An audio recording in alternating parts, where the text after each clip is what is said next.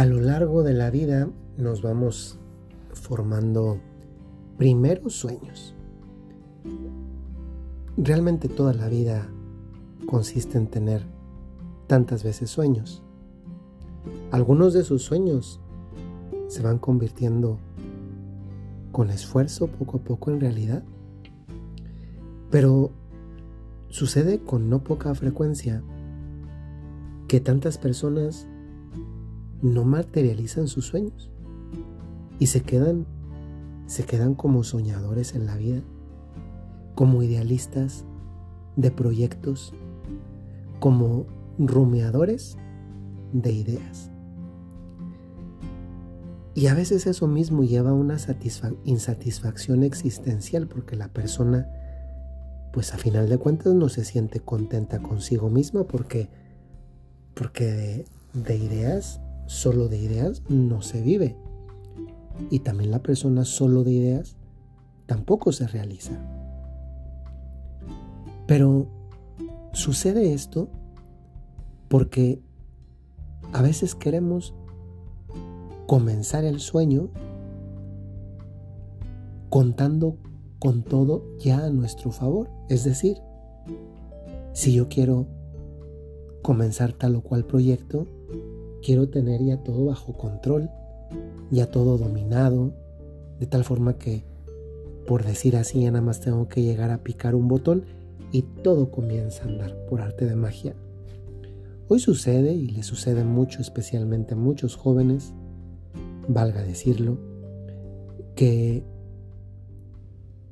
quieren ser jefes el día posterior a su salida del trabajo. Y es una aspiración legítima. Creo que todos estamos llamados a aspirar a lo mejor que podemos dar.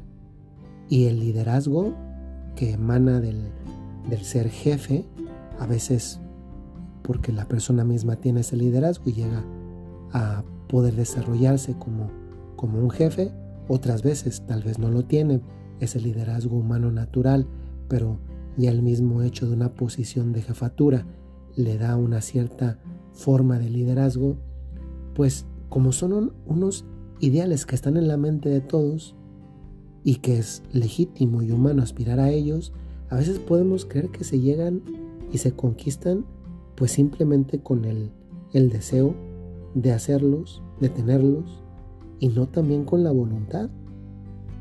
Hoy quisiera que recordáramos un consejo que no solamente vale para el ámbito laboral como podría ser este que acabo de mencionar. A veces sabemos que tenemos que hacer algo, lo sabemos, es más, la ventaja de saber que tenemos que hacer algo no es solamente saber que tenemos que hacer algo, sino saber exactamente qué tenemos que hacer, pero eso ya de por sí tampoco nos da unos resultados completos porque mientras no empecemos, las cosas no van a comenzar a andar. Pero es que tantas veces lo que nos detiene a comenzar es precisamente que quisiéramos que ya todo estuviera perfectamente acomodado, que todo lo que esté a nuestro alrededor nos diera la garantía de que lo que vamos a hacer nos va a dar un resultado óptimo, exitoso, porque le tenemos muchas veces miedo al fracaso. Pero esto vale para, para un montón de cosas, vale para relaciones, vale para situaciones en las que sé que tengo que pedir una disculpa, un perdón o que tengo que disculpar, lanzarme a pedir un trabajo, pedir un aumento, poner en marcha mis propios proyectos, lo que se te ocurra y antoja, entra aquí. Miren, las situaciones perfectas para iniciar algo pues salvo que estés en un laboratorio en el que seas el hijo del hombre más rico del mundo, pues posiblemente va a salir.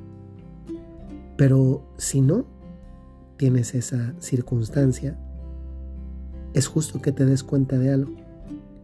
Y de lo que te puedes dar cuenta hoy es que eres el hijo del ser existente más importante de todos y es Dios.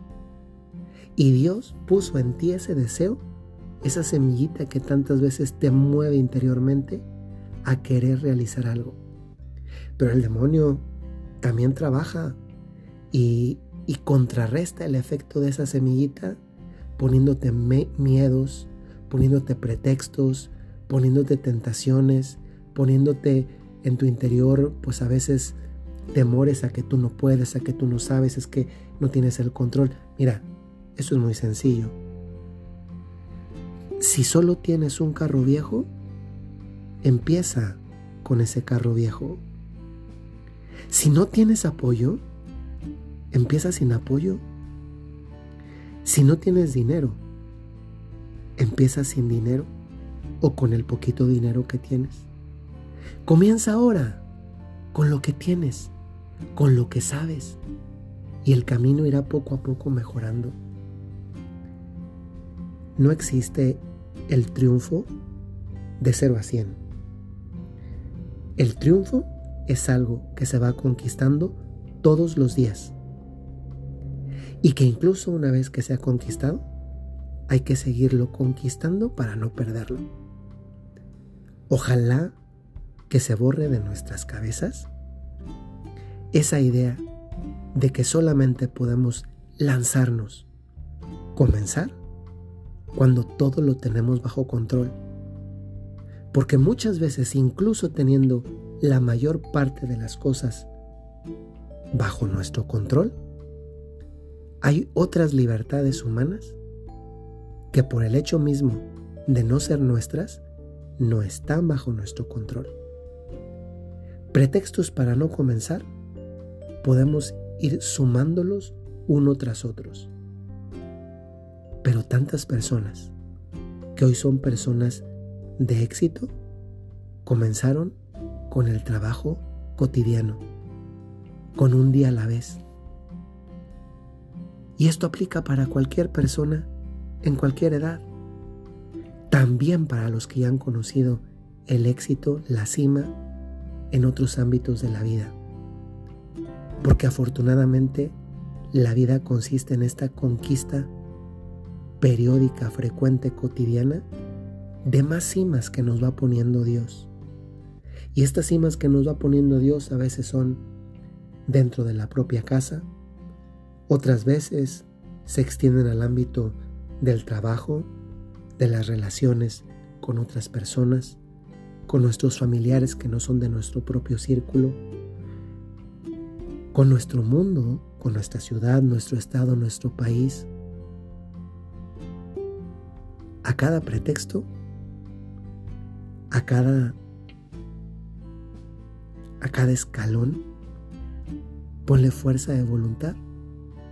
Dios ha puesto en ti capacidades. Dime, ¿qué temes? Y te diré qué fortaleza ha puesto Dios en ti. Es más, Siendo honestos, Dios es tu fortaleza. Y cuando Dios pone un anhelo legítimo, sano y bueno en ti, es porque Él sabe que puedes. No de uno a cien de la nada. Porque incluso los que escalan montañas, por ejemplo el Everest, el Himalaya, no lo escalan en un día. Lo escalan porque perseveran día tras día tras día. Si hoy tienes muy poco para empezar, el problema no es que tengas poco. El problema es que no empieces. ¿Qué significa este empezar para ti en tu vida hoy? Eso solo lo sabes tú y lo sabe Dios. Comienza.